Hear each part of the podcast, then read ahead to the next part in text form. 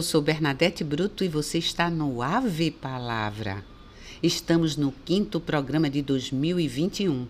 O programa de hoje sugere alguns cuidados que devemos ter com a voz de volume alto e traz um convidado que, na suavidade de sua escrita, vai nos fazer refletir bastante sobre a natureza humana.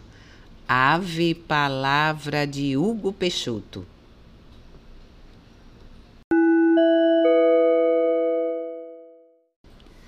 O Apanhador de Desperdícios, de Manuel de Barros. Uso a palavra para compor meus silêncios. Não gosto das palavras fatigadas de informar. Dou mais respeito às que vivem de barriga no chão, tipo água, pedra, sapo. Entendo bem o sotaque das águas, do respeito às coisas desimportantes e aos seres desimportantes. Prezo insetos mais que aviões. Prezo a velocidade das tartarugas mais que a dos mísseis. Tenho em mim um atraso de nascença. Eu fui aparelhado para gostar de passarinhos. Tenho abundância de ser feliz por isso meu quintal é maior do que o mundo. Sou um apanhador de desperdícios. Amo os restos como as boas moscas. Queria que a minha voz tivesse um formato de canto, porque eu não sou da informática, eu sou da invencionática. Só uso a palavra para compor meus silêncios. Ouviram o poema que recitei com essa minha voz alta? Pois é, se o volume fosse um pouco mais alto, atrapalharia a escuta da minha recitação. Da mesma forma que no programa passado falamos de problemas relativos a quem tem uma voz baixa, alertamos hoje para os cuidados de pessoas que tenham volume da voz mais alto. O problema que ocorre para quem tem uma voz de timbre alto como eu é que o que é que pode ocorrer? Causar uma irritação, um cansaço de quem escuta o que você fala devido à tonalidade da sua voz, à altura. A sugestão é dosar a voz, do mesmo jeito que a gente disse para voz baixa, só que nesse caso, graduar para mais baixo gravar um texto de sua preferência e se escutar é, dosando exatamente esse volume de sua voz para mais baixo. De antemão, alerto que não é um problema ter uma voz assim encorpada. Muito pelo contrário, voz assim facilita muito apresentações ao vivo e gravações. O alerta é no limite da potência desta voz pois acontece que às vezes na empolgação aumentamos o volume e isso é que vai complicar, deixar não tão boas as audições, ok? Então, sugiro treinar dosando o volume de sua voz. Eu estou por aqui tentando. E você, se quiser melhorar o volume da sua voz alta, pode também tentar. Fica aqui a sugestão.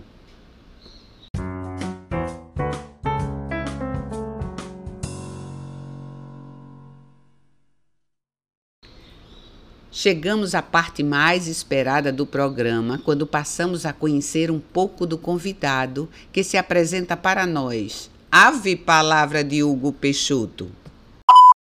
Olá, pessoal. Eu sou Hugo Peixoto, sou jornalista, sou escritor, tenho 35 anos e sou de Nazaré da Mata, no interior do Pernambuco, mas moro aqui em Recife há 20 anos mais ou menos.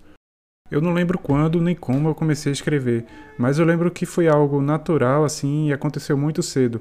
Uma imagem que eu tenho muito clara foi uma vez que, quando eu era terceira ou quarta série do ensino fundamental, a professora fez uma atividade e pegou o texto que eu fiz a partir de uma imagem e colocou numa prova. Então, aquela sensação boa de ser lido, de ver a surpresa nos olhos dos colegas, assim, me acompanha desde então. Eu cresci com aquela sensação boa, assim, de que, de que era bom contar histórias. E talvez por isso eu tenha me formado em jornalismo. Né? Sou jornalista desde 2008 e já no final do curso eu comecei a me dedicar a escrever crônicas, geralmente de humor, e também a, a ficção. Escrevo contos. Né? Em 2007 eu tive duas crônicas publicadas na coletânea de textos de humor durante o 5 Festival Recifense de Literatura. Já em 2008 eu fiquei entre os finalistas do Prêmio da Universidade Federal Fluminense de Literatura no Rio de Janeiro e recebi menção honrosa na categoria Contos. É, no ano seguinte, eu venci o sétimo concurso de contos Luiz Jardim, da Biblioteca Popular de Casa Amarela, aqui no Recife, e também o primeiro concurso nacional de literatura Jorge Ribeiro, lá de Cachoeirinha, no Rio Grande do Sul. E também participei do décimo concurso Mário Quintana, lá no Rio Grande do Sul, e recebi menção honrosa também na categoria Contos entre 2013 e 2014. Daí, em 2018, eu lancei meu primeiro livro, que foi o Alaúça Quer em Euro e Outros Contos de Carnaval. Foi um livro independente, em edição cartoneira, e lançado na Biblioteca Pública de Nazaré da Mata, no Mercado da Madalena, aqui no Recife, e também lá na Praça do Livramento, em Vitória de Santo Antão. Foi uma experiência muito boa, assim, porque as pessoas compravam livro e conversavam comigo sobre carnaval, compartilhavam histórias de outros carnavais e tal. Então, essa experiência de contar histórias de carnaval e ouvir histórias de carnaval proporcionada pelo livro, pelo encontro com o leitor, assim, foi é uma experiência que eu guardo até hoje com muito carinho. Mais recentemente, durante esse período de pandemia, eu voltei a escrever contos, voltei a escrever crônicas também e comecei a escrever meu primeiro romance. Estou na fase de finalização, revisão e tal, reescrevendo alguns trechos e espero poder lançar em breve. Também recentemente, um pouco antes do carnaval, eu lancei a edição especial em e-book do Alaúça Quer em Euro, uma edição mais enxuta, com os contos que eu mais gosto e também com aqueles que eu acho que tem a ver com esse período de isolamento. Né? Então, nas minhas histórias sempre tem um pouco de humor, de ironia, de crítica social também. E eu sempre tento trazer um pouco da realidade, da dureza assim da vida, né? seja a partir das referências que eu trago da infância no interior ou a partir das experiências aqui no Recife. Então é isso, eu espero que vocês gostem dos trechos e das histórias que a gente vai apresentar aqui. Conto Apartamento 401 Os poucos segundos entre o momento em que Alberto pressionou a cigarra e que Amara girou as chaves para abrir a porta do apartamento pareceram uma eternidade. Ele abaixou os olhos e acariciou o próprio queixo com a mão direita, mas não disse nada, enquanto ela, depois de escancarar a porta, caminhou até o sofá, onde sentou-se, cruzou as pernas e fixou o olhar na televisão. Está aí. Confira se falta alguma coisa, disse Amara, sem mover sequer o rosto, e apenas apontou para a sacola de papel e alças de tecido no braço da cadeira de balanço perto da porta. Está sim, acho que sim, respondeu ele depois de conferir com os dedos duas camisas, uma cueca, uma calça e uma caneca vermelha de ágata. Pronto, pode sair, por favor? Ok, obrigado, tchau. Alberto respondeu e saiu sem fechar a porta. Ainda com os olhos para baixo, ele caminhou até o elevador e apertou o botão. Há muito tempo não tinha coragem de encarar Amara. Então concentrou-se nos números decrescentes dos andares: nove, oito, sete, seis. Parou no sexto. Apertou novamente e pelo canto do olho viu Amara levantar e vir em sua direção, esmagando o chão com toda a brutalidade. Esperou levar um grito por não fechar a porta, e depois a batida forte que faria a guirlanda cair, como na última vez que estivera lá. Conto Casamento à Moda Antiga, publicado em 2008 na coletânea Planeta Terra 2050. Estou tão feliz, quase virava tarde acordado. Achava que você não ia aceitar, que casamento era coisa de velho, do tempo do meu pai.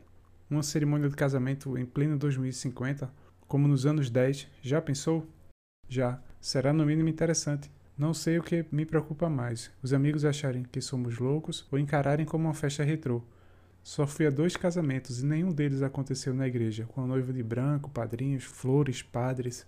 Ah, mas o nosso vai ter tudo. Quando conectar meu pai, vou pedir que envie os arquivos da cerimônia dele. Vamos ter que observar bem para reproduzir o ambiente. Só não sei se vai ser possível encontrar flores naturais para a decoração. Dá para acreditar que eles enchiam a igreja de flores e ainda jogavam pétalas na saída dos noivos? É incrível, lindo, mas acho que as nossas vão ser artificiais mesmo. Como diz o velho ditado, flor é rara e cara. Aliás, você ontem disse que antigamente os padrinhos assinavam um livro no final da cerimônia. Como é que eles vão fazer isso? Pouca gente ainda sabe escrever à mão, e papel quase não se vê mais. Também é raro e caro. Conto Morte e Vida Lateral. Eu jogo na lateral. Essa era minha declaração de guerra, fosse na quadra da escola, no campinho do bairro ou mesmo no meio da rua. Assim que os dois times estivessem divididos, tomava a frente dos colegas e anunciava minha posição de jogo. Magro e veloz, era ali que eu me realizava. Dominava as bolas que sobravam lá atrás, na defesa, e disparava pelo lado direito do campo, quase em cima da linha, se ela existisse, ou a poucos centímetros do meio-fio branco e amolado. Se um ou outro adversário aparecesse, arriscava um drible com o corpo ou tentava uma tabelinha com o companheiro de time. Era o que eu mais gostava, mas às vezes o meio-campista não conhecia o meu estilo ou era meio burro mesmo, e isso atrapalhava minhas jogadas. Ah, existe algo mais bonito no jogo de futebol do que um cruzamento bem feito? Na minha opinião, não.